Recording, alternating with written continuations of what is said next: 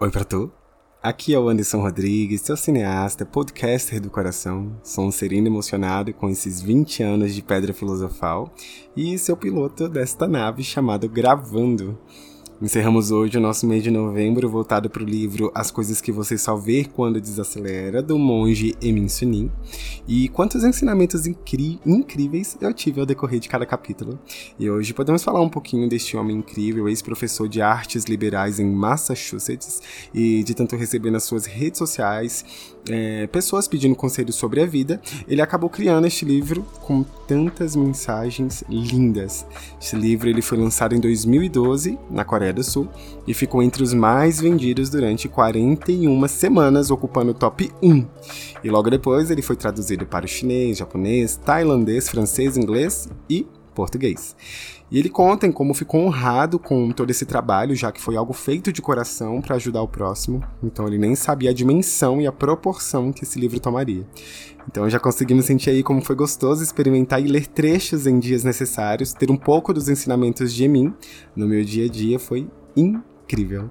E eu nem vou enrolar muito, a minha semana ela vai ser exatamente baseada na conversa de hoje, com detalhes e reflexões unindo essas duas coisas. Eu gosto muito quando a sincronicidade do universo é, une as coisas que eu estou fazendo. Então hoje você vai acompanhar um pouquinho e vai entender um pouquinho. Vamos para mais um áudio? Então, áudio de número 48, take 1 e gravando.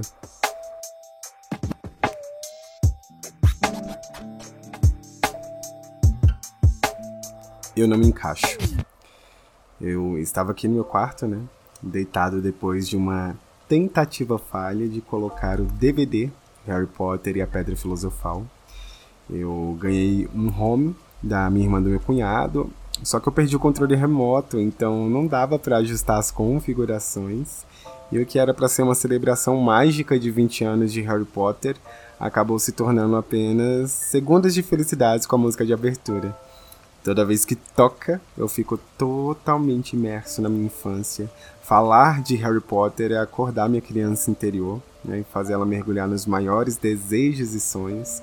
Quando eu li o livro, eu ficava imerso e louco para receber minha carta de Hogwarts. Ter sido uma criança de 11 anos na época do filme foi um presente da vida.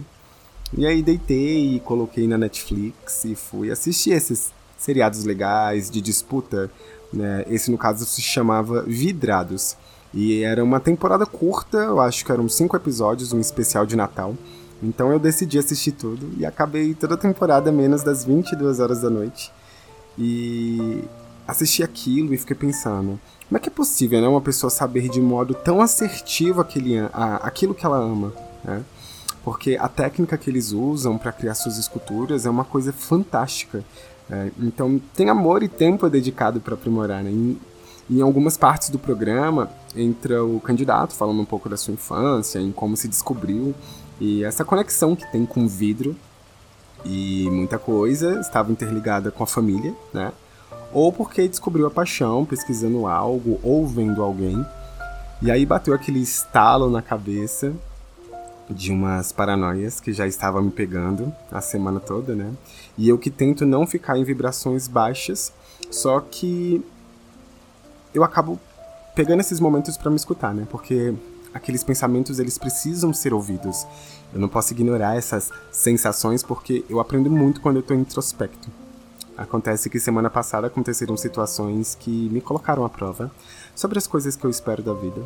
O Anderson daqui a alguns anos é, o que, que o Anderson, daqui a alguns anos, estará fazendo, né? Eu costumo fazer de tudo um pouquinho, e esse pouquinho de tudo talvez me coloque em dúvidas. Não do meu trabalho, mas da forma de como eu ainda dependo de pessoas ou situações para me movimentar. E eu fiquei nessa sensação triste de ainda estar me encontrando em algumas coisas. Eu falei até com meu sócio mais cedo sobre a gente não não se limitar em caixas. Eu acho que o maior erro de início é fazer da profissão que escolhemos como a única coisa em que somos bons. E às vezes não tentamos outras coisas pelo simples fato que já nos limitamos.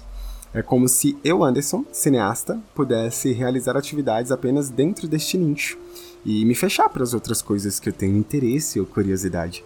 Só que esse papo e conclusão que estamos tendo aqui não foi a primeira coisa que eu recebi do meu corpo, né? Ao deparar com essa gama de possibilidades, eu realmente me coloquei em preciso focar nas áreas de mídias sociais para ser um puta profissional. E realmente, se quiser, eu posso. Mas eu quero quanto isso? Foi essa pergunta que me veio à cabeça, né? Eu quero fazer por um sentimento de cobrança que eu mesmo inventei, ou eu quero fazer porque eu realmente quero, ou é por ego. E essa sensação me trouxe para esse áudio de hoje. O quanto nós nos colocamos em caixas, né? Tem pessoas que amam o que faz, tem outras que não, mas elas podem amar uma parte né, que a faça crescer. Tem pessoas ainda se entendendo e se conectando. Tem pessoas que já nasceram amando aquilo que faz. Mas será que todas as pessoas, no final da noite, ou em um pedido de ano novo, ou em um fechar de olhos para escutar uma música mais calma, é... já não se viu fazendo outra coisa? Porque a gente tem tanto tempo para umas situações e para outras a gente simplesmente pula fora. Eu todo dia quero fazer uma coisa diferente que me conecte mais nas experiências que o meu corpo pede Dia desses eu peguei o telefone de uma professora de cerâmica com uma amiga minha, porque eu acho uma arte tão linda. Vai que ali eu me descubro um pouco mais. eu falo tudo isso porque às vezes eu me sinto um peixe fora d'água. Sabe quando você está indo sem pensar muito? Eu apenas fluo em espaços e talvez isso seja a minha maior qualidade e talvez o meu calcanhar de Aquiles de simplesmente viver aqueles momentos.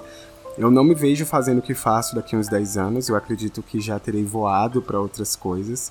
Porque o bom da vida é não planejar tudo. É importante deixar espaços para surpresas que o universo vai conceder. Antigamente eu criava uns roteiros que tinha que seguir tão louco que essa cobrança excessiva pela perfeição era muito ridícula. E de tanto planejar, eu me perdia porque as coisas pulavam, né? E eu me atrapalhava e o universo era desafiador. Ele é desafiador, ele joga provas constantemente e muitas vezes a gente se observa migrando em outros lugares.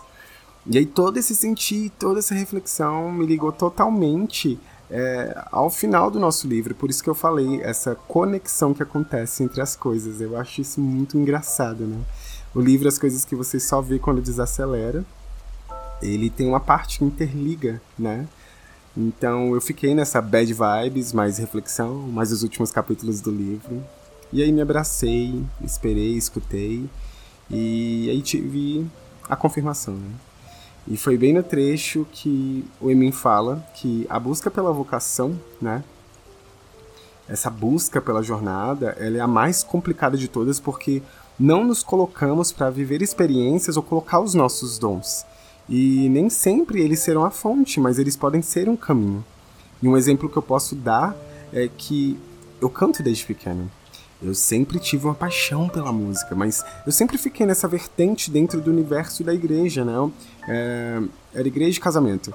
E a minha única experiência fora do catolicismo foi um musical que eu fiz. Na verdade, foi um ensemble musical chamado Mudança de Hábito que apresentei e ali eu me conectei com a arte. Foi maravilhoso sentir.